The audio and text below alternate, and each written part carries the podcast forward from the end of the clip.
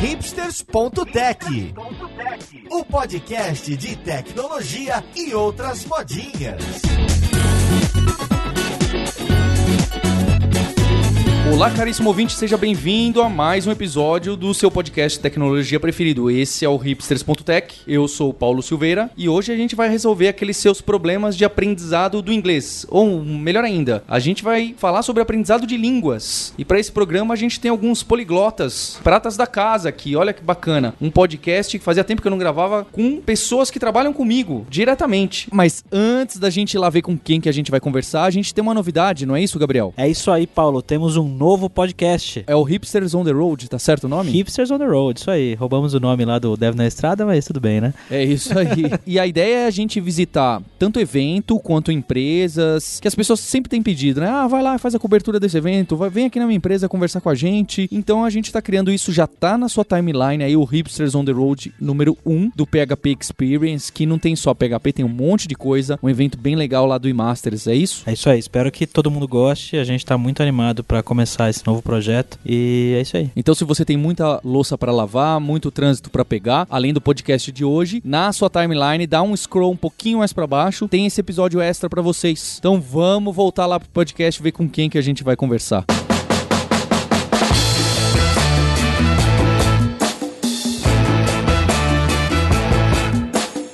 para esse episódio eu estou recebendo um célebre conhecido Guilherme Silveira, que também é meu irmão e trabalha comigo na Caelo na Lura. Como você tá, Guilherme? Tudo bem, Paulo? Tudo bem. Você tá aqui nesse episódio de Poliglotas Aprendizado de Língua, mas eu não sei se você se encaixa tão bem aí. Eu também não sei. Eu, eu sei que eu tô muito chateado hoje porque você me deu muita bronca. Então tá bom. E eu tô também junto aqui com a. Olha só, difícil de falar o nome dela, hein? Com a Lenka Reifijava, que é diretamente, olha, nascida em Pardubice, na República Tcheca. Tá certo, Lenka? Me corrige para mim. E que trabalha com marketing digital aqui com a gente. Olá, tudo bem? Você falou certinho. É? Ótimo, sua pronúncia. Olha só, hein? Então tá bom, vou engolir essa. Temos também aqui o Fabrício Carraro, que é líder de conteúdo na Lura Língua. Olha só, esse episódio não, não, não é à toa, não. A gente vai falar sobre isso mais pra frente. O Fabrício Carraro, eu falo que atualmente ele é nômade digital. Ele tá morando numa cidadezinha do interior da Alemanha, mas vai se mudar em breve pra Espanha, namora uma polonesa e está aqui no Brasil. Então aproveitei a passagem dele rápida para estar tá conversando com ele sobre esse assunto. Como você tá, Fabrício? Tudo tranquilo. Quantos países você falou aí no meio?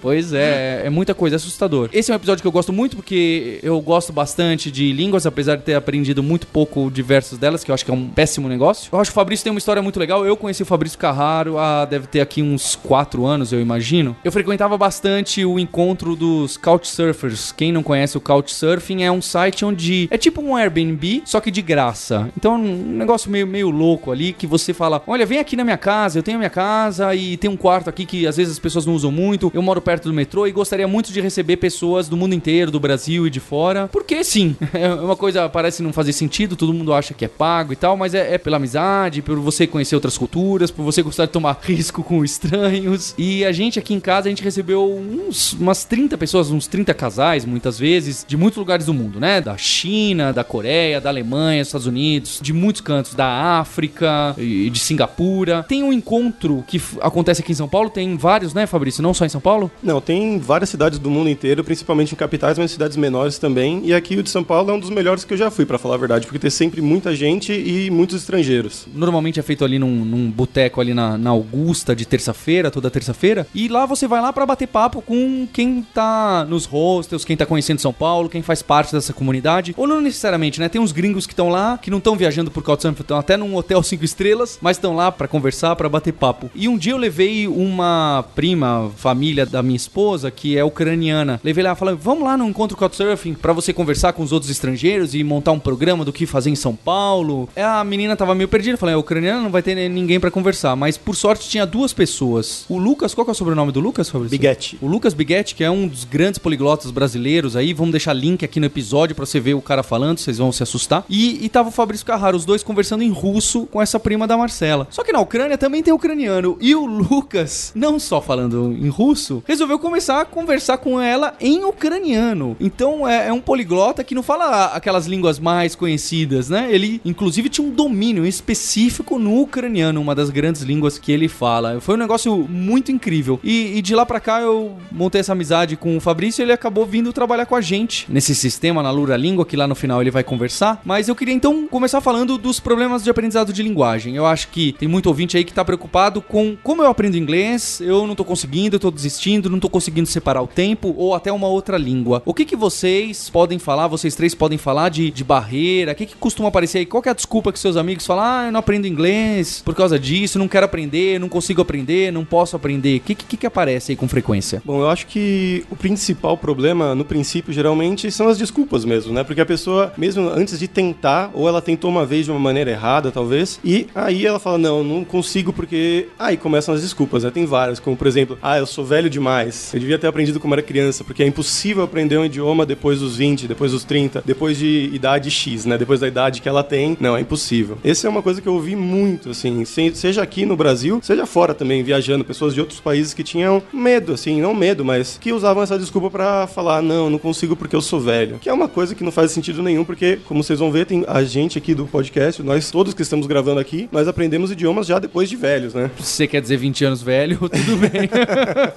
Eu acho, essa questão do velho, eu acho, né, como que eu costumo refutar, é, pelo menos a última vez que eu procurei Google Scholar, artigos científicos, era quanto mais velho, mais base você tem, mais fácil é você aprender coisas novas, coisas novas em geral. Existe aquele argumento de que a criança nos primeiros meses, X meses, 6, 9, 12, 3, se acostuma com sons determinados da língua que os pais estão falando, etc. Mas uma coisa é você querer falar como um americano em inglês, com- outra coisa é você querer falar inglês. São duas coisas totalmente diferentes, né? Então, pro ato de falar inglês, ou de falar japonês, ou de falar uma língua, é, não tem nada a ver com essa questão do primeiro ano de vida, não tem né, nada a ver com essa questão, tem a ver com adquirir novas habilidades. Que essa questão da idade não se aplica da maneira que as pessoas costumam apresentar, né, nas rodas. Outra coisa que falam muito também é, ah, eu não tenho tempo. Como se fosse uma coisa que demanda muito tempo, que você tem que sentar todo dia por cinco horas na cadeira, lendo um livro de gramática chato, sabe? Não é assim também, né? Porque as- os métodos mais modernos que são utilizados para aprender o idioma, a pessoa não fica, por exemplo, cinco horas, ou mesmo uma hora, assim, porque tem métodos que você estuda 15 minutos por dia, 20 minutos por dia. E é muito melhor você fazer isso de 15 minutos por dia, todos os dias, ou vamos dizer, cinco dias por semana, do que você fazer duas horas por semana, ir lá no- na aulinha da escola de inglês e aprender lá duas horas por semana tal, e depois ir pra casa e não fazer mais nada, não usar isso. Você fazendo 15 minutos todo dia, seu cérebro tá se acostumando a usar isso no dia a dia, né? E isso é uma coisa que eu acho que a Lenka pode falar até, porque ela estando aqui, ela teve que usar o português no dia a dia, né? Uhum, eu acho que a gente sempre tem que ligar o nosso aprendizado com o nosso dia a dia, com o que a gente gosta. Então não adianta você aprender inglês só com o livro ou só com algumas, alguns exemplos que você não tem nada a ver. Então, por exemplo, eu aprendi inglês e o espanhol com música. Então eu ouvia bastante música em inglês e em espanhol e muitas pessoas fazem assim. E também já gente falou sobre as pessoas mais velhas. Dei aula de espanhol para uma, uma tia de outro aluno que tinha 60 e poucos anos. E ela estava muito nervosa porque ela não conseguia já pegar o vocabulário, não lembrava tal. Aí eu falei para ela, bom, o que que você gosta de fazer? Ah, cozinhar. Então a gente pegava receitas em espanhol, receitas, receitas típicas dos países que falam espanhol. Aí ela, ela adorou e fez uma imersão total, né? No, fiz um ambiente de imersão no- na língua. É, acho que é muito importante essa conexão do que, que a gente está estudando com o que está próximo da gente, o que a gente gosta, porque montou essa ligação, as coisas começam a, a engrenar muito melhor. É curioso porque não é só na- na- nas línguas, né? A gente que ensina tecnologia também tenta trazer o exemplo mais próximo possível do mundo das pessoas para gerar um interesse, despertar um interesse e porque sabe que por ali vai fixar mais fácil aquele vocabulário, aquelas técnicas. Queria só fazer um ponto que foi comentado, né, que esse método de, de repetir todo dia por um tempo curto, ele é melhor do que da escolinha de duas vezes por semana, lembrando que não é uma coisa opinativa, né, é uma coisa científica de que repetir com um espaço entre cada uma dessas repetições, etc, é uma coisa que traz resultado mesmo para aprendizado, né, só reforçar isso, não é uma coisa tipo, ah, opinião, X, né, cada um tem a sua, não, não é isso. Hum, com certeza. Isso vai entrar também no método de Spaced Repetition, que a gente vai falar daqui a pouco no episódio também. E tem mais um, uma desculpa que muita gente fala que, ah, eu não tenho talento para aprender idiomas. Isso eu acho a coisa mais que sem sentido de todas, porque, por exemplo, eu quando eu tava na escola, é uma coisa que você tem, às vezes você pega um professor ruim, ou que você não bate muito seu santo com o professor, você não gosta tal. E aí você fala, ah, eu odeio inglês, ah, eu odeio espanhol, eu odeio, sei lá, a língua que eu tô aprendendo na escola. E aí eu achava isso também. Quando eu tava na escola, eu falava, ah, não tenho talento. Tipo, eu queria aprender inglês, eu tinha amigos na quinta série que eles falavam inglês bem, assim, conversavam já inglês. E eu nada, assim, tentava ler com um joguinho de videogame. Assim, via alguma coisa, conseguia ler, mas só isso. Play, stop, essas coisas básicas, assim. É uma coisa que você tem que aprender a aprender o idioma também. Não é só aprender o idioma, mas aprender a estudar. E é uma coisa que eu fui aprender muito tempo depois, quando eu fui aprender outras línguas, por interesse mesmo. Porque, por exemplo, o italiano, que é uma das línguas que eu aprendi por gosto, que eu gostaria de aprender mesmo, eu fui porque eu gostava muito, aí eu comecei a ler coisas que eu gostava, como a gente acabou de falar aqui, fazendo coisas que você gosta. E aí não foi né, nada de talento, eu tava fazendo coisas que eu gostava, vendo uma coisa que eu achava interessante na época, que era o italiano. Isso independe de talento, isso é coisa, é hobby. Isso vai desenvolvendo no dia a dia quando você for usando. E se for um negócio que você tem que aprender pro trabalho também, vai funcionar do mesmo jeito, como o inglês, assim. Você vai fazendo esse de estudar um pouquinho cada dia, independe do seu talento, porque você vai colocando um pouquinho de esforço todo dia, você vai aprender querendo ou não. É, o que eu me lembro do talento, né? Essa questão de que é, existe o esforço e o talento, né? E a gente vê em várias áreas, não só na língua, de que não adianta ter só o talento, e aí você começa uma língua, ou uma arte marcial, ou uma, uma habilidade qualquer, e você tem facilidade de algum tipo, né? Alguma característica aí que facilita aquele aprendizado inicial, mas você não se dedica. Genial que você tem talento, mas você vai estar limitado pelo quanto você se dedicou. Então, realmente, sempre me lembro que está muito mais ligado com o quanto você vai se dedicar do que o talento em si. É uma pessoa com talento que não se dedica, não vai para frente, óbvio. Uma pessoa que não tem tanto talento quanto essa pessoa, né, que tem alguma limitação em relação a essa pessoa nesse fator talento, seja lá o que isso quer dizer, mas que se dedica, ela vai evoluindo no ritmo dela, mas ela vai evoluir, né? Essa pessoa vai evoluir. Então eu acho que é, sempre lembro de que é mais importante a dedicação e aí tá ligado com encontrar o tempo no seu dia a dia, você conseguir trabalhar isso dentro do seu dia a dia, etc, com assuntos que você gosta, do que nasci com facilidade,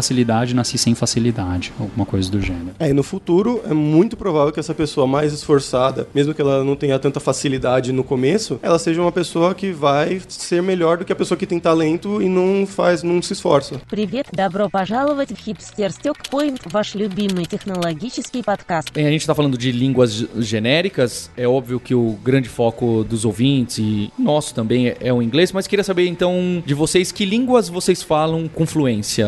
Bom, com fluência, eu falo fluente tcheco, depois falo espanhol, inglês e o português. Ótimo. E aí o Fabrício me contou que se você fala quatro línguas fluentes, você é poliglota. Tem essa mais ou menos essa brincadeira? É, a gente tem uma discussão das pessoas que falam, né, nesse número, se é 3, se é 4, né? Mas geralmente eu vou nos encontros poliglotas que tem lá na Europa, já teve em Berlim, já teve na Eslováquia. E aí, geralmente o pessoal que vai lá não tem um limite. Você pode falar duas e ir lá, você pode falar três e ir lá, você pode falar quatro e ir lá. Não tem muita. Isso não é realmente muito importante, é só uma nomenclatura. E você, Fabrício, conta pra gente, o que, que você fala aí? Bom, as melhores que eu falo são com certeza o inglês e o italiano, que são as que eu me, me dedico a mais tempo. E depois eu falo também russo, polonês, alemão, francês espanhol, no nível bom. E eu tô aprendendo ultimamente grego, servo-croata. E eu também falo um pouquinho de romeno e um pouquinho de holandês. E o português? E o português. Que é difícil falar assim pro podcast, né? Mas eu conheço o Fabrício há bastante tempo. E essas línguas, as segundas, que ele falou assim, que ele fala bem, né? Não, não é que ele fala tão fluente quanto o inglês e o italiano. Na verdade, ele fala totalmente fluente. Eu já vi ele conversando, o pouco que eu sei de algumas línguas. É muito impressionante. A gente vai deixar aí como easter egg esses 10 minutos dele falando alguma coisa nessas várias línguas. E aí você pode julgar você mesmo. É, é óbvio, é uma pessoa que tem dedicado a vida dele para isso, para esse estudo, para estudo de como estudar línguas. Mas de qualquer maneira, mesmo assim, é um negócio muito impressionante. E você, Guilherme, que é aqui de paraquedas? Falar que eu me viro, vou falar que eu me viro na rua. Se alguém vier conversar comigo, eu consigo conversar de volta e bater um papo. Português, inglês, o alemão e o coreano. É, são as quatro que eu consigo me virar na rua. Aí depois tem outras línguas que eu leio, me viro, mas não, não no bate-papo. Eu né? acho que, mas, tipo, você sobrevive bem no McDonald's, no, no japonês e no francês, certo? No McDonald's, nos dois, com certeza. É. No McDonald's, é. É que no McDonald's, em qualquer É. país a gente É, sobrevive. isso, é. Mas assim, o japonês e o, o, fran- o francês principalmente, né? Dá pra entender a conversa. Se a pessoa conversar comigo, não entre dois franceses, né? Uma conversa comigo, eu vou entender. Assim como italiano, dá pra entender bem razoável, né? Pela base do francês, pela base do português, etc. Assim como eu imagino o espanhol, apesar de ser zero minha experiência com o espanhol, né? Mas eu imagino que dá pra entender razoável. Não 100%, mas razoável. Mas no, no francês, minha experiência com o francês é de entender conversas, mas eu não consigo falar, né? Eu, quase tudo eu já esqueci. E quem morou, só pra saber, o Guilherme morou dois anos na Alemanha e passou bastante tempo no Japão e na Coreia em, em viagens longas. O Fabrício morou onde bastante Estados Unidos e Alemanha. É, fiquei três meses nos Estados Unidos e depois na Alemanha quase dois anos eu tô lá agora e passei quatro meses na Itália. E a Lenka morou onde? Eu morei um ano na Espanha e alguns meses em Argentina. E agora no Brasil há quanto tempo? Dois anos. Só que não se assustem com isso, porque você pode falar, ah, não, é claro que eles moraram fora, por isso que eles falam 300. Não, não tem nada disso, porque quando eu fui para os Estados Unidos, eu fui para praticar, eu já estudava inglês aqui no Brasil. Quando eu fui para Itália, eu já falava italiano praticamente no mesmo nível que eu tava quando eu saí de lá. Só o alemão, que realmente eu fui para lá, eu falava bem pouco, e aí melhorou bastante, porque eu já tô lá há quase dois anos. Mas as outras foi simplesmente, eu fui para lá e eu já falava o idioma, estudando, tendo estudado aqui no Brasil sempre. E vale lembrar, né, Fabrício? Eu tenho muitos amigos que foram convidados aqui pro hipsters.tech que moram na Alemanha, gravaram da Alemanha e o meu alemão é melhor que o deles. Ah, sim, sim, é fácil. Eu tenho amigos que trabalhavam comigo lá na Alemanha, que eles moram há dois, três anos na Alemanha e nos falam, tipo, olá, tudo bem. É isso. Eu acho que o, o mais importante é que é a prática, né? Também é a, a vivência com as pessoas que falam a língua, porque, por exemplo, eu já aprendi turco, fui pra Turquia, tudo bem, fiquei lá uma semana, falei, é, me virei no McDonald's, né?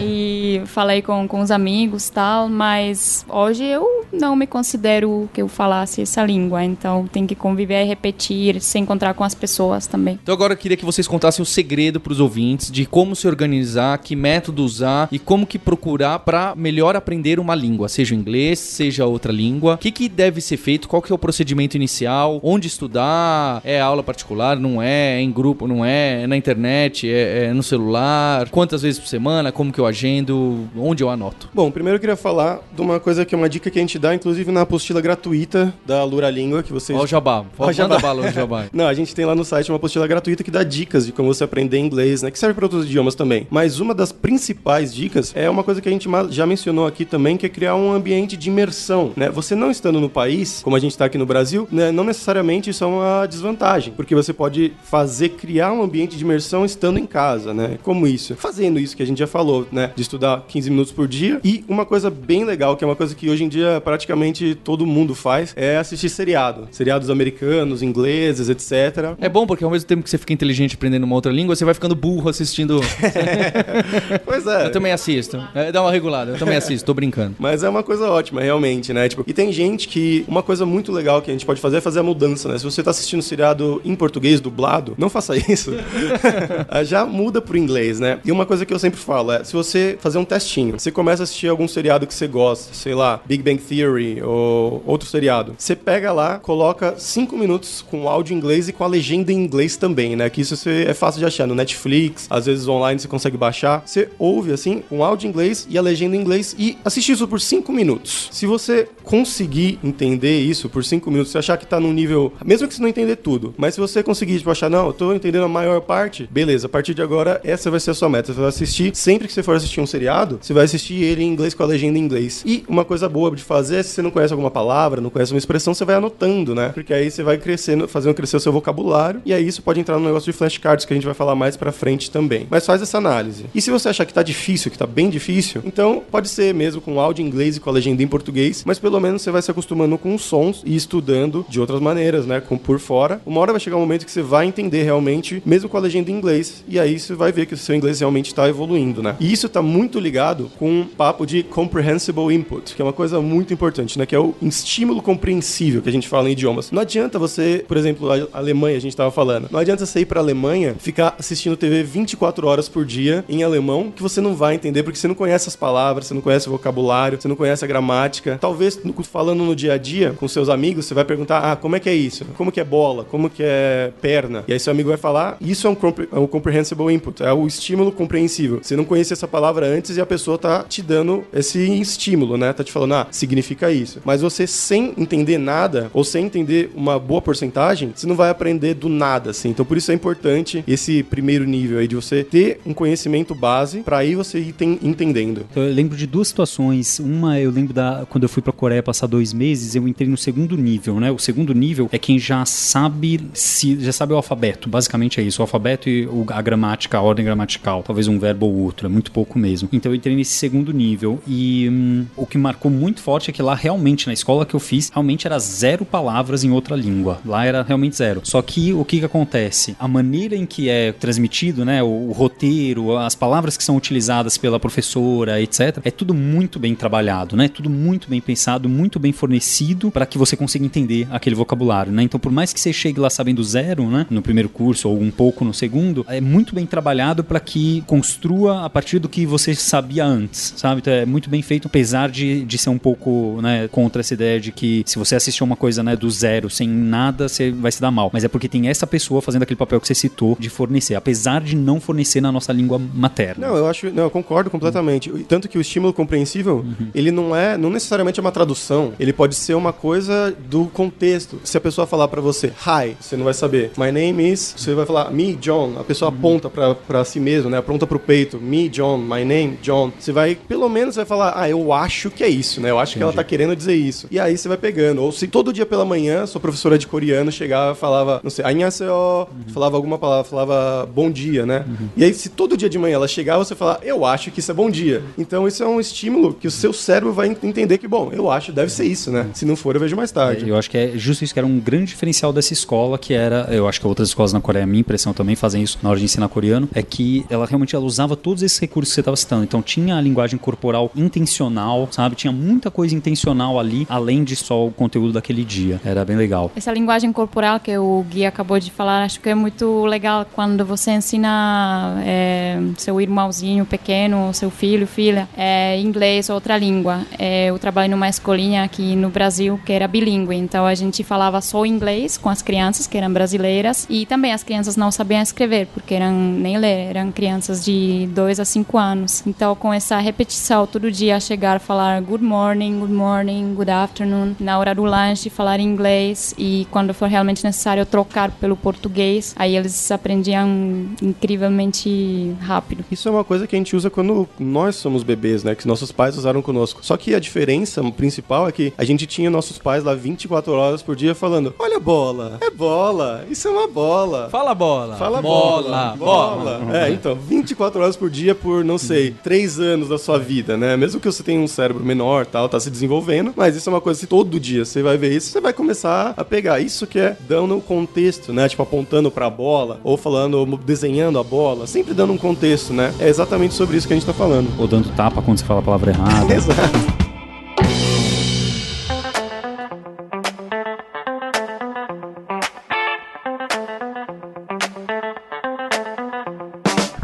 A, primeira coisa que vocês estão falando para tentar pegar esse aprendizado de uma maneira mais leve, até de um jeito mais fácil, sem aula oficialmente, é encontrar uma forma de você achar um contexto onde você esteja inserido naquela linguagem. Um dos exemplos grandes que acabam acontecendo por aí é você assistir filmes seriados numa outra língua com áudio original e quem sabe até com. O problema das legendas é que às vezes é aquele closed captions que não é bem o que a pessoa falou, às vezes até dá aquela uma confusãozinha mental. Mas certamente eu, eu também acho que é um, é um, é um grande estímulo que você se força, é uma, é uma proposta boa. Esse é o primeiro, desde que haja contexto. Isso é, não uma televisão naquela língua sem legenda, você só ouvindo. Você precisa, ah, deixa eu ver o que, que é, deixa eu ver os, os gestos da pessoa, deixa eu interagir. Se, se, se tiver interação, melhor ainda. Qual seria um, um- um outro passo aí, um- envolvendo estudo, prática ou uma aula clássica? Outra coisa que é bem legal, eu acho, a gente fazer é, em vez de você falar, ah, esse ano eu vou aprender inglês, né? Fazer uma meta gigantesca dessa daí. Porque o que que é aprender inglês, né? Ser fluente, falar com uma professora, o que que é isso, né? Tra- usar no trabalho. Tirar certificação. É, tirar certificado. O que que é? Só que isso tem uma coisa que a gente pode dividir em etapas menores, que é mais fácil. Isso serve pra tudo na sua vida, né? Não só pra inglês, mas inclusive pra inglês, pra qualquer coisa que você tá aprendendo, que é dividir em coisas menores. Então é igual quando todo ano a gente chega no final do ano, né? E fala: "Ah, esse ano eu vou entrar na academia, vou emagrecer, né? Vou ficar corpo de verão". Só que todo ano é a mesma coisa, né? Muita gente fala isso no final do ano e aí as pessoas não cumprem, porque é uma meta muito grande, muito a longo prazo, né? Então a dica é a gente dividir isso em mini metas, que a gente chama, né? Que são metas a curto prazo. Então, em vez de você falar, não, eu vou aprender inglês esse ano, você fala, não, beleza, esse mês agora de janeiro eu vou escrever cinco e-mails em inglês. Pode usar dicionário, não importa. Pode usar Google Translate, pode pedir pra alguém que saiba inglês melhor do que você corrigir, se você tiver dúvidas, assim. Mas você fala, coloca uma mini meta como essa, ah, escrever cinco e-mails. Ou então, quando você já tá com o inglês um pouquinho melhor, você fala, ah, eu vou pegar o livro X, quero pegar Game of Thrones, ou sei lá, 50 tons de cinza. Vou ler cinco páginas em inglês por dia dos 50 tons de cinza em inglês. São cinco páginas, parece pouco, né? Mas aí você vai pegando pa- as palavras, anotando, palavras novas você vai aprendendo. São metas pequenininhas que assim você consegue dividir melhor. E aí no tempo, quando passar um ano, dois anos, vai ser uma coisa que você já alcançou essas mini metas no meio do caminho. E é muito mais fácil completar esses objetivos a curto prazo do que um objetivo tão longo. É, eu, eu lembro que eu colocava como meta ler contos, porque conto é legal porque você não fica só nas cinco páginas, você lê inteiro, então você tem um gol ao que você cumpre. Em especial, aqueles livros que infelizmente são raros, aqueles que estão em duas línguas, a página da esquerda no original e a página da direita traduzida por inglês normalmente, algumas raras exceções pro português aí que você vai encontrar. É, é muito bom esses dual books, infelizmente no digital não funciona tão bem, porque você não tem isso de, ah, peraí, deixa eu olhar aqui na direita pra ver como que é. Não, essa palavra, deixa eu olhar rapidinho aqui na direita o que que é e, e, e ganha fluência, mas é, eu acho que ler contos aí, aí tem muitos autores, tem autores de desses contos juvenis da língua que você preferir, tem muita coisa aí que dá pra ler. E tem também livros facilitados, né? Por exemplo, você vai ler um livro, não sei, de Shakespeare, alguma coisa assim, em inglês, só que eles usam uma-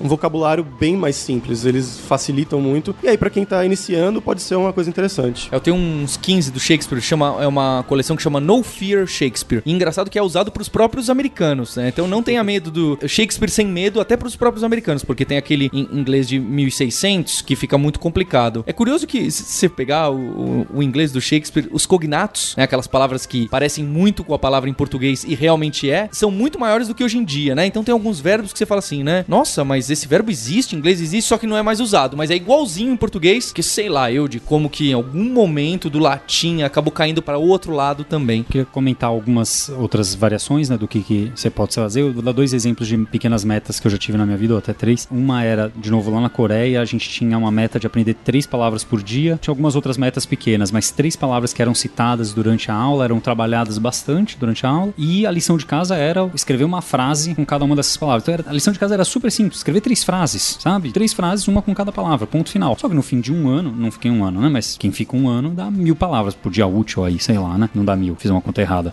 É, mas 600 palavras ou mais, né? Então era super legal, porque te força a praticar a criação né, de conteúdo, reforçando o vocabulário. Então, e é uma meta super simples e pequena e factível, né? Não consome muito tempo. Uma outra também, no caso de línguas como coreano, japonês, chinês, etc., que você tem os caracteres, os kanjis ou hanjas, não sei como é que chama no chinês. Eu também tinha uma meta, uma época que eu aprendia um por dia. Então fazia um, procurava, escrevia uma frase, etc., colocava nos flashcards para trabalhar mais pra frente esses, esses caracteres. Então sempre são metas super pequenas, de um por dia, de três por dia, mas é uma palavra, mas isso acumula, né? Com o tempo, com a prática no tempo, isso acumula muito. Bom, também tem pequenas ações que você pode fazer no seu dia a dia, inclusive na sua casa. Então, por exemplo, é, mude o, coloque o seu celular em inglês, coloque seu computador, seu Gmail em inglês, coloque post-its em casa inteira e a família vai virar louca, né? Mas tudo bem, você está aprendendo. Sempre no post-it pode colocar uma palavra de xícara na língua que você está aprendendo e uma frase com a, que você pode fazer com a xícara. É uma coisa que parece muito bobinha, mas é, é uma ajudinha legal também. E xícara não é uma palavra fácil. Eu ia falar que eu não sei falar xícara, acho que em nenhuma língua, exceto português. Mas tudo bem. Isso é realmente bacana, porque quando eu tinha uma, uma ex que é russa, e quando ela veio pro Brasil, ela tava aprendendo português, e aí a gente colocava também na geladeira escrito geladeira, na, no armário, armário sempre, porque aí todo dia vendo isso, uma hora vai entrar, né? Que é essa coisa do contexto que a gente falou, tá colado na geladeira, deve ser a geladeira, né? Deve ser o nome disso em português. Eu também tenho uma dessas mini metas que eu acho bem interessante. Eu, eu fiz um, um curso quando tava no, no B1. Depois eu queria que vocês que estão ali na Europa explicassem esses níveis que tem na Europa de, de linguagem, né? De língua. Porque nos Estados Unidos tem muita certificação. No, no- na Europa eles usam esses seis níveis. Eu fiquei um mês em São Petersburgo estudando russo. E no nível B1, que é meio que um intermediário, a professora dava um exercício, é claro, era da escola também, que era todo dia você tinha que trazer uma notícia do jornal ou da internet e você tinha que resumir e falar para os seus outros colegas com as suas palavras, não em português.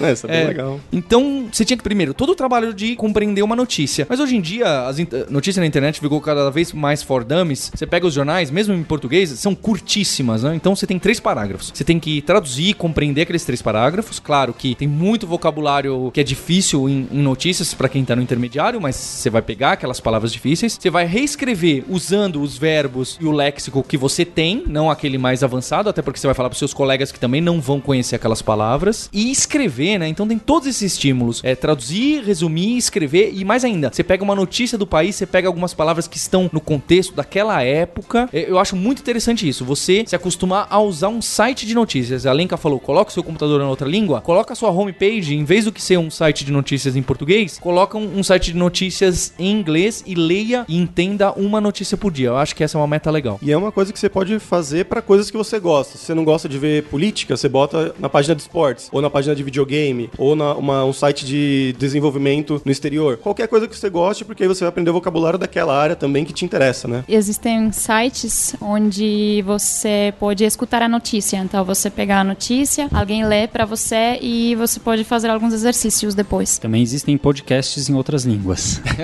tá aí uma boa dica. É, pra quem tá no nível mais intermediário, mais avançado, é uma boa, com certeza. Tem bastante de ensino de línguas, né? Tem, tem. Não só o inglês, tem de todo santa língua em todo santo formato. É, tem alguns formatos que são até franqueados, né? Tem pras várias línguas, porque Sim. o modelo que franqueou. Tem de graça, tem pago, tem pra todos os gostos. Hoje em dia, falar que, ah, eu não tenho dinheiro, que é uma das outras desculpas que muita gente falava. Isso não é mais uma desculpa, porque tem tanta coisa de graça, especialmente pra inglês. Tem tanta coisa gratuita, porque não existe mais essa desculpa. E isso que a gente acabou de falar aqui, com a Lenka, inclusive, que é das palavras, né? Aprender uma palavra, colocar o post-it e, e uma frase, isso leva pra gente de uma outra maneira de aprendizado, que é o uso de flashcards, que a gente já mencionou anteriormente aqui, que é um método de spaced repetition. O que, que é isso, né? É uma repetição espaçada. Então, qualquer palavra, isso serve para na sua vida mesmo. Quando você conhece uma pessoa nova, eu conheci o Paulo, assim, a primeira vez talvez eu não vou lembrar o nome dele da próxima, mas a próxima vez, ah, como que era o seu nome mesmo? Ah, na terceira, hum, pergunta pro vizinho, né? Como que ele chama mesmo? Paulo. Ah, tá. E aí você vai tendo esses, sempre esse estímulo pra te lembrar, depois de quatro, cinco vezes, você vai lembrar, ah, aquele é o Paulo, beleza. Ou então pra aprender o sobrenome da Lenka aqui, que também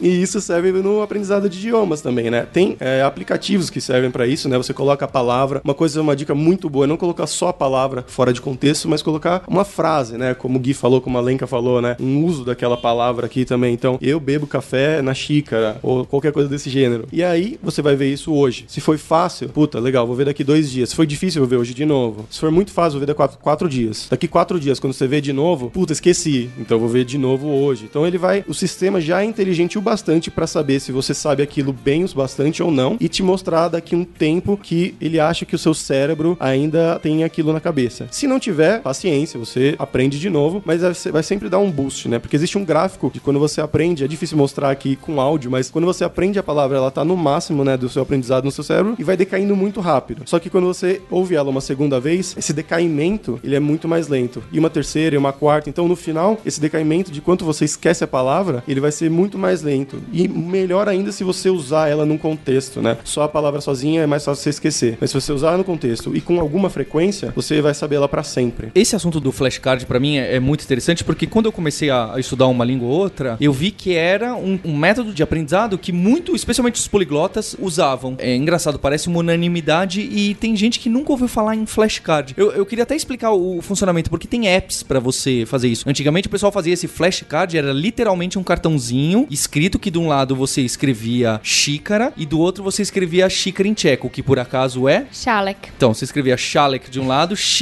do outro. E aí você ia passando de cartão em cartão, e quando chegava lá Shalek, você pensa, poxa, o que que é Shalek mesmo? Se você lembrasse o que que era, você colocava de um lado. Se você errasse, você olhava pra trás e falava, ah, é xícara. É claro, pode funcionar dos dois lados, né? Você pode ir da sua língua forte pra que você tá aprendendo ou, ou vice-versa. Se vai pra montanha das que você errou ou que acertou, tem uma certa ordem que você coloca pra saber daqui a quanto tempo você vai revisitar o Shalek, Pra saber se você memorizou ou não aquela palavra. Então, se já é a quinta vez que você tá vendo e você acertou as cinco vezes, ela vai lá pro fundo do seu deck de cartas, do seu conjunto de cartas. Dessa forma, é capaz que você só vai vê-la novamente daqui a 10 dias. Agora, se você acertou uma, errou outra, acertou uma, errou outra de novo, é capaz dela aparecer pra você daqui a 3 dias, porque o sistema o de jogo, que existem vários, ele considera que você ainda não aprendeu direitinho aquela palavra, ela ainda tá na curva que o Fabrício colocou de decaimento meio alta. Ela acha, poxa, isso aqui ainda não tá muito legal. É óbvio que se você ficar colocando todo tipo de palavra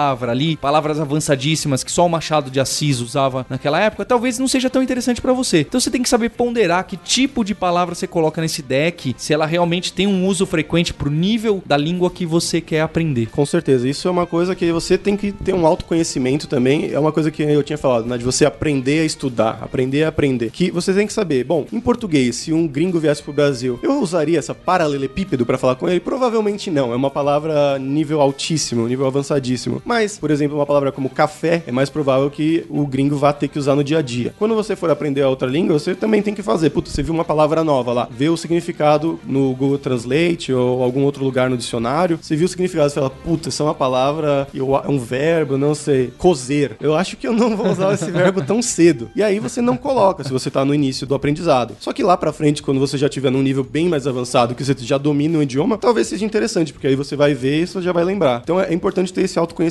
também, de saber. Meu inglês, eu acho que por enquanto eu preciso dessa palavra, ou nos próximo tempo eu vou precisar dessa palavra mais provavelmente do que a outra palavra. Eu queria lembrar também que o Spaced Repetition não precisa necessariamente ser só no uso do flashcard. É claro. Um- uma coisa que eu fazia bastante no coreano, eu lembro que eu falei da lição de casa de três palavras, né? Então eu escrevia três palavras, escrevia três frases e no dia seguinte ia pegar feedback com a professora que eu tinha acertado errado. Antes disso, no mesmo dia, eu já mandava as três frases para algum colega coreano no WhatsApp equivalente coreano, que é o Kakao Talk, e recebia feedback. No dia seguinte, mandava as mesmas três frases para outra pessoa. E daqui, e meio que um dia, cada dia, mandando as mesmas três frases, sabe? Eu fazia spam, literalmente. Eu fiz muito spam, muito spam. De mandar as mesmas frases para vários amigos para pegar o mesmo tipo de feedback. Mas é claro, para mim custava só um copy-paste, mas era super legal porque eu pegava o feedback com maneiras diferentes de falar a mesma coisa, etc, sabe? Reforçava a experiência de pegar feedback. E isso passava esse uso e a compreensão da resposta relativa àquilo que eu tinha criado, né? Tanto que os, os cursos presenciais, online, ou mesmo os livros adaptados pra quem tá aprendendo, você vai ver que ele não vai ficar usando muito sinônimo da palavra feliz. Ele vai tentar usar feliz numa frequência alta e depois ele vai diminuir, só depois ele vai te mostrar sinônimo. Porque se ele ficar usando várias palavras pra falar algo que tenha né, o mesmo significado, começa a, a ficar muito difícil. Então, um livro bem escrito focado no aprendizado, ele repete espaçado aquela palavra, já sabendo que, olha, nesses primeiros capítulos eu vou bater bastante nessa e nessa palavra, nesse nesse vocabulário. Depois eu vou jogar mais pra frente e depois só no final do livro pra fazer uma prova aí, ver se ele pegou mesmo aquilo que eu queria que ele tivesse como vocabulário nesse momento. Isso é um erro de muitos sistemas, né? Seja aplicativos, seja livros, de colocar palavras, entre aspas, inúteis logo no começo, né? Porque você olha para aquela palavra e fala, hum, puta, eu acho que é uma palavra muito difícil que eu não vou usar agora. Lógico que a maioria tenta fazer uma numa evolução lógica, mas a gente ainda encontra esses problemas, né? De pegar uma palavra talvez muito avançada, logo no começo, ou várias palavras desse tipo. E também ainda sobre flashcards, isso é uma coisa que a primeira vez que eu ouvi falar sobre isso não era nem sobre idiomas, era alunos de medicina, alunos de direito que tinham que decorar alguma coisa para prova ou aprender mais a fundo. Eles colocavam, criavam flashcards na frente com uma pergunta e atrás a resposta, né? Então, qual que é o osso, 13 terceiro osso da clavícula, sei lá o que. Tá, foi um péssimo exemplo. Mas, mas enfim, vocês entenderam. Isso é uma coisa que era aplicado, que a primeira vez que eu vi era aplicado nesse sentido, né? E também concursos públicos, etc. E aí a gente pode aplicar para as línguas também, por que não? E pra quem gostou desse de, de flashcard, tem vários apps e, e sites que te fornecem esse sisteminha pra você cadastrar as palavras que você tá aprendendo e ele vai te testar de tempos em tempos com aquela frequência que ele julga ser necessária daquela palavra de acordo com seus acertos e erros. O mais conhecido e que criou aí um movimento grande é, é o Anki, Anki.net, é isso, Fabrício? Isso, isso mesmo. Era quem tava aprendendo japonês, porque Anki quer dizer memória, é isso? É por aí. Então é, é um dos mais usados. A app é ainda poderia ser melhorada, mas é a de graça. Mas é muito legal. Quantas palavras você tem no seu Na, na- no- de quantos flashcards você tem dentro dessa app, Fabrício? Ah, depende do idioma. Por exemplo, alemão, eu tendo morando lá na Alemanha, eu tinha contato diário com muitas palavras novas e eu tentava sempre colocar lá. Eu tenho mais de duas mil em alemão. Mas outras línguas, por exemplo, como talvez italiano, que eu já conhecia melhor e eu comecei a usar flashcard só depois, eu tenho talvez 200, assim. Então depende muito do seu aprendizado também. E o bacana é que eles têm um aplicativo para celular, seja iOS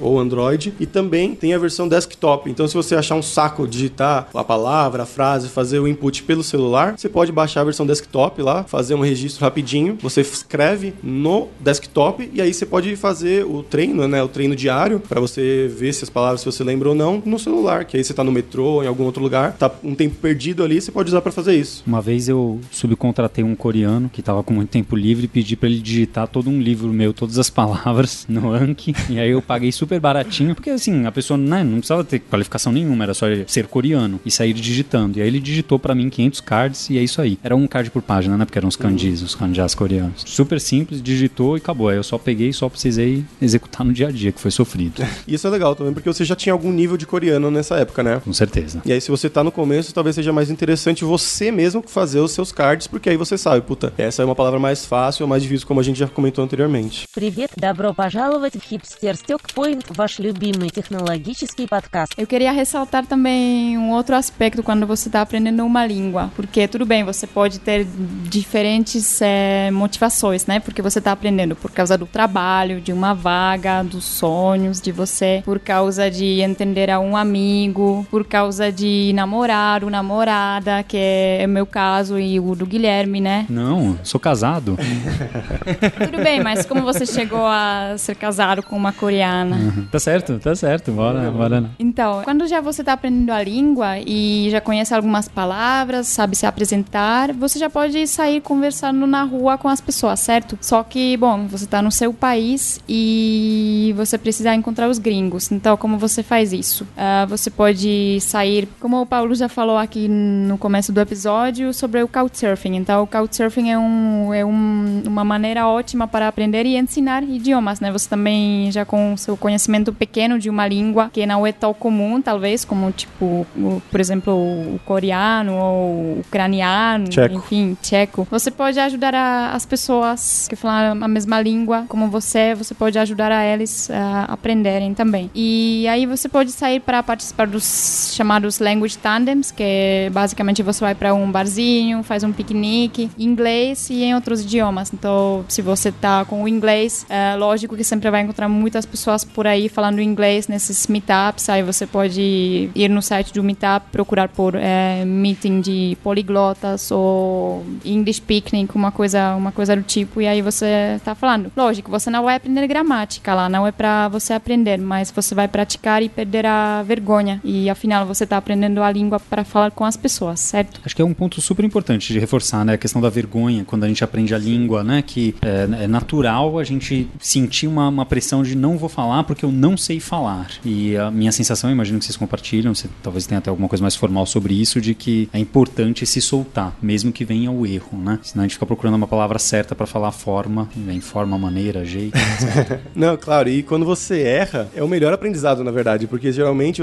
você faz um erro engraçado, aí a pessoa começa a rir e fala. Acho que a Lenka podia falar melhor sobre isso até. É, não sei, ontem a gente tava num barzinho, aí eu falei, nossa, aqui tem o obrista, o obreiro, não sei o que, que eu falei. É, queria falar manobrista, né? Você não encontra a palavra. Já falei muito. Já comprei muita carne molhada. o que seria tipo. carne molhada? Carne é, moída? Carne moída.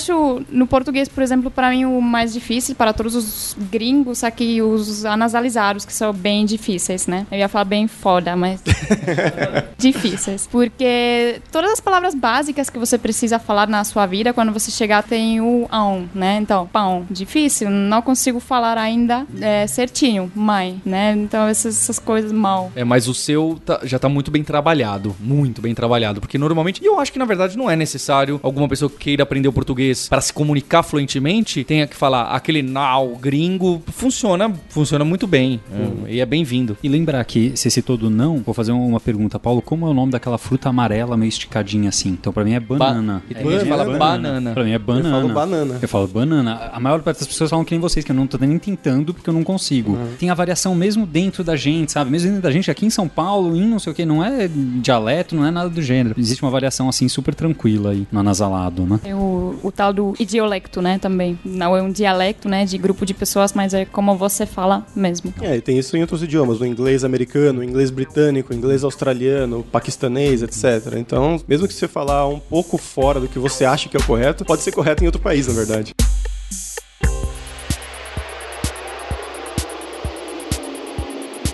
Bem, a gente falou de várias formas de como a gente pode estar tá aprendendo e adquirindo uma língua e ficou faltando aquela clássica, a aula. A aula com um professor do seu lado escrevendo e falando agora a gente vai aprender isso, vai aprender aquilo. Queria saber a opinião de vocês. Vou aproveitar e dar a minha, que eu acho muito legal, acho totalmente válida aquela aula ainda clássica da escolinha presencial com 15 colegas. É óbvio, né? Dependendo do caso, se tem muito aquilo, todo mundo fala português o tempo inteiro e só às vezes sai inglês, isso é péssimo. O Guilherme citou a escola coreana onde todo mundo só podia falar coreano. Tem muitas escolas aí que se você soltar uma palavra em português, você tem castigo pra pagar. Coreia pagava. Literalmente dinheiro. Todo mundo dava um, um equivalente a um real, entre aspas, e aí ia juntando, quando juntava o suficiente, comprava sorvete pra todo mundo. Não era tão frequente que comprava. Eu gosto bastante. E eu também acho que tem aula particular, é, funciona de uma maneira incrível. É óbvio que é muito mais caro e, e mais complicado de você fazer, mas tem sistemas aí, tem inclusive online, tem marketplaces de, de professores particulares, deve ter sites brasileiros também. Eu usei por muito tempo um que se chama iTalk, né? I-T-A-L-K-I. Inclusive foi o Fabrício Carraro que, me- que me apresentou, onde lá tem vários professores. Você pode ser um professor e tem vários alunos. Também a, a qualidade do professor e a dinâmica da aula vai variar muito, assim como o preço. É, é um mercado ali. Mas é, a minha opinião é que você tá do lado de uma pessoa que fala pra te ajudar aí com um plano de estudo é simplesmente incrível. É, eu concordo. E sobre o iTalk especificamente, é bem bacana, porque eles têm dois níveis lá, geralmente. Eles têm o tutor, que geralmente é uma pessoa que só vai conversar com você. Então, se você já tem. É melhor que você já tenha algum conhecimento da língua, ou então você vai perguntar para eles ah, quais são as frases mais básicas, mas não é um professor de uma aula estruturada. Também serve, depende pra quem. Se você acha que serve pra você, perfeito. E tem o professor profissional, que geralmente é mais caro, que ele vai geralmente ter uma aula mais estruturada, com livros e tal, seguindo uma apostila. Aí a opção é sua, o preço lá tem vários professores com preços diferentes também. E se você quiser ensinar português, também pode ir lá e ensina português para estrangeiros que querem vir pro Brasil, né? Eu, eu acho legal o Italk que tem algumas. Você consegue acessar algumas coisas que às vezes é difícil de acessar aqui no Brasil, seja por causa dos seus horários, né? Então tenho um horário que é difícil conseguir um, um professor ou uma professora particular de japonês. Então no Italk pode ser mais fácil, apesar que o Japão tem um fuso horário de 12 horas. Então se você for pegar um japonês do Japão que tá morando no Japão, talvez seja mais difícil. Mas eu já peguei professora japonesa que morava em outros países naquele instante, então o fuso horário era, era mais razoável. Então é até legal isso tem muita disponibilidade mesmo, né? Tem, de- dependendo da língua, claro, mas tem muito professor e professora com muito nível diferente e com agenda super aberta. O que não tem, às vezes, é, tem professor, eu já peguei professor e professora que não usa câmera, então o problema de não usar a câmera é que você perde aquelas dicas visuais na conversa, a gente estava conversando agora, né? Também é uma maneira da pessoa se comunicar. E o Paulo mencionou também sobre as aulas presenciais, né? Que eu concordo com ele que é bem legal também. Se depende com o professor, claro, depende da turma. Se a turma falar a língua que vocês estão aprendendo o tempo inteiro, claro que é melhor. Mas, mesmo que você estiver fazendo uma aula dessa presencial, não se restringe a ela. Chega em casa e faz, por exemplo, assiste o seriado, ou faz o flashcard, ou qualquer uma das dicas que a gente deu aqui, para você ter esse pouquinho diariamente. Então, em vez de só uma ou duas vezes por semana lá na aula com o professor, faz 10, 15 minutinhos por dia em casa, todo dia, que isso vai acelerar muito o seu aprendizado. Uma última coisa que estão ligada com isso é lembrar na escola. Quando a gente estava na escola, lá na quarta série, e eu era um mau aluno, quem ia bem é quem chegava em casa e estudava. Eu não chegava bem e estudava. Então, eu não ia melhor do que muita gente ali. Poderia ter ido melhor se eu tivesse me dedicado mais. A verdade é essa, né? Não me dediquei. Fiquei pra trás. É, acho que é, é você estar totalmente imerso de várias formas. Seja estudando com o professor, fazendo o Anki do Space Repetition, assistindo o seriado e lendo livros, que foram essas várias dicas que o pessoal aqui passou pra você, ouvinte, pra estar praticando o tempo inteiro. Mesmo que seja um pouquinho por dia, mas com uma frequência muito alta. Eu acho que o último caso que eu não lembro da gente ter citado explicitamente é fazer amizades online, né? Tem muito aplicativo pra fazer amizades, sempre tomando cuidado, você nunca sabe o que você conhece do outro lado. Tem muita gente aí disponível pra fazer amizade e conversar na língua que você gosta gratuitamente.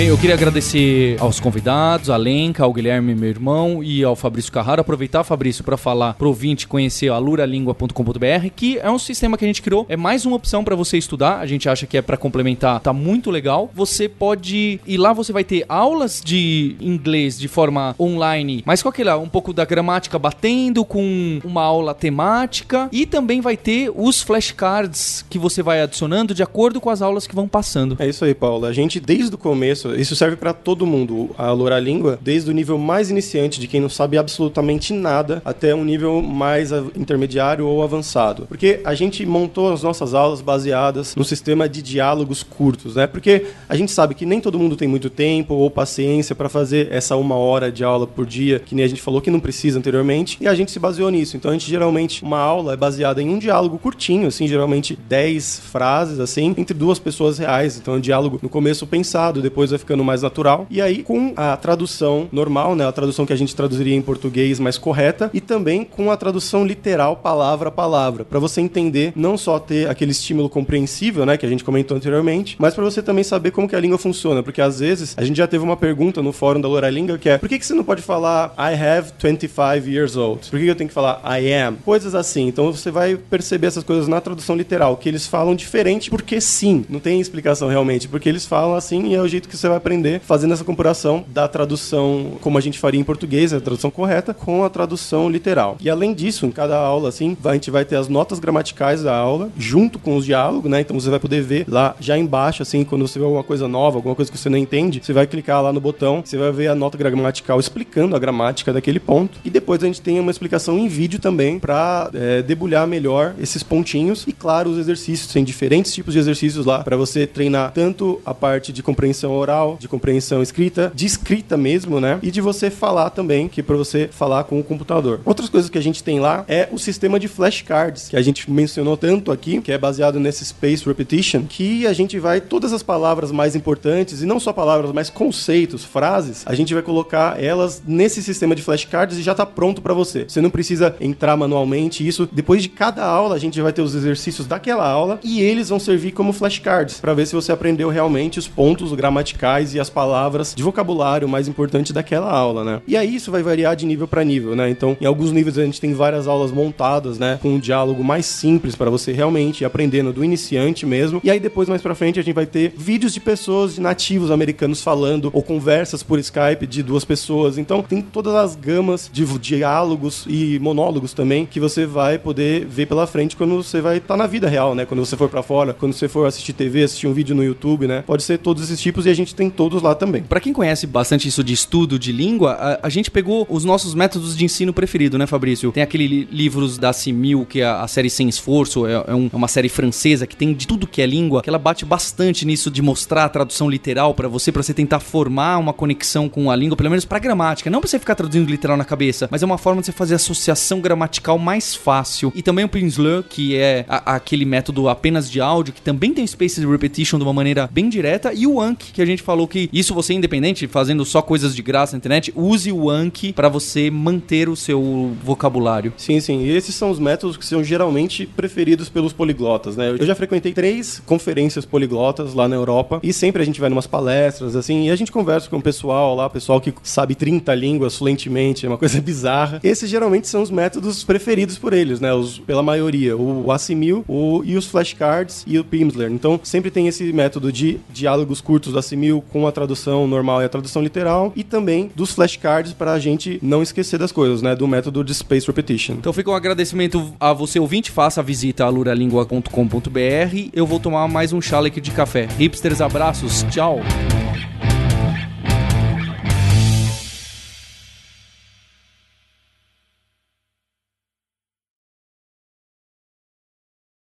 Lenka, ty rozumiesz wszystko, kiedy ja mówię po polsku? Všechno ne, ale trochu.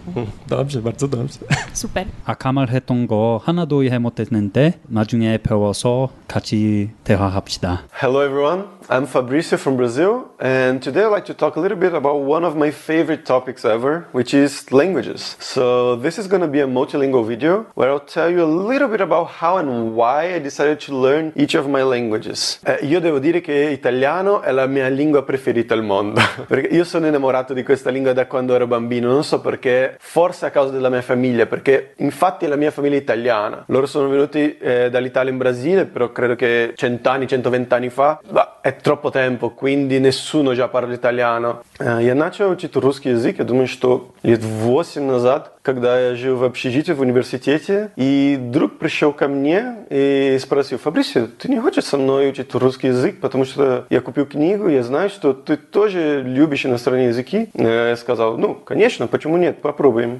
Zacząłem uczyć się języka polskiego, myślę, że półtorej roku temu, kiedy byłem na, konf na konferencji poliglotów w Berlinie i tam poznałem dużo, dużo ludzi z Polski. Oni byli taki dobrzy, taki słodki, mili. To było trochę dziwnie. Nie dziwnie, że byli myli, no po prostu wcześniej nie znałem nikogo z, Pols z Polski i tam wszyscy byli takie dobrzy. De verdad, hace mucho, mucho tiempo que no hablo español, porque yo he estudiado español en la escuela, pero eso hace 15 años o más. Pero la verdad es que portugués y español son lenguas muy, muy similares, y con el italiano también. Por eso no es un problema muy grande para mí hablar en español o comunicarme con hispanohablantes, porque puedo hablar un poco en español o también puedo hablar en portuñol. Eh, se comprende, es muy fácil para. Euh, avec le français, c'est un peu difficile par- parce que je l'ai étudié seul, mais je parle pas français depuis beaucoup de temps. J'étais au Brésil, je l'ai, je l'ai utilisé quand j'étais en France, euh, au Belgique, en Belgique, et c'était très très bien pour moi parce que spécialement euh, dans la Belgique parce que les gens là-bas sont très très gentils, très sympathiques. Pour moi, c'était vraiment super. Jetzt wohne ich in Deutschland, also deshalb wollte, äh, wollte ich Deutsch lernen und das war ein bisschen, bisschen schwer für mich äh, am Anfang, weil ich konnte schon ein bisschen äh, Nieder äh, Holländisch und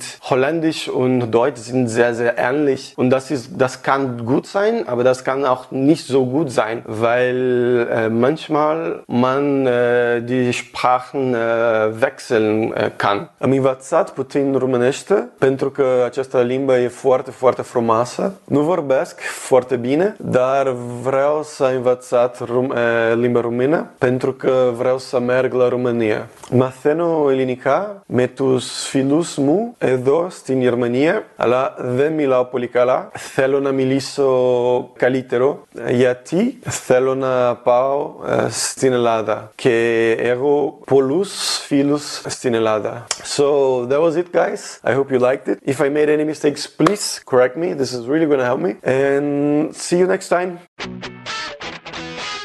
Você ouviu o hipsters.tech, produção e oferecimento alura.com.br, cursos online de tecnologia e Kaelon, ensino e inovação. Edição Radiofobia, podcast e multimídia.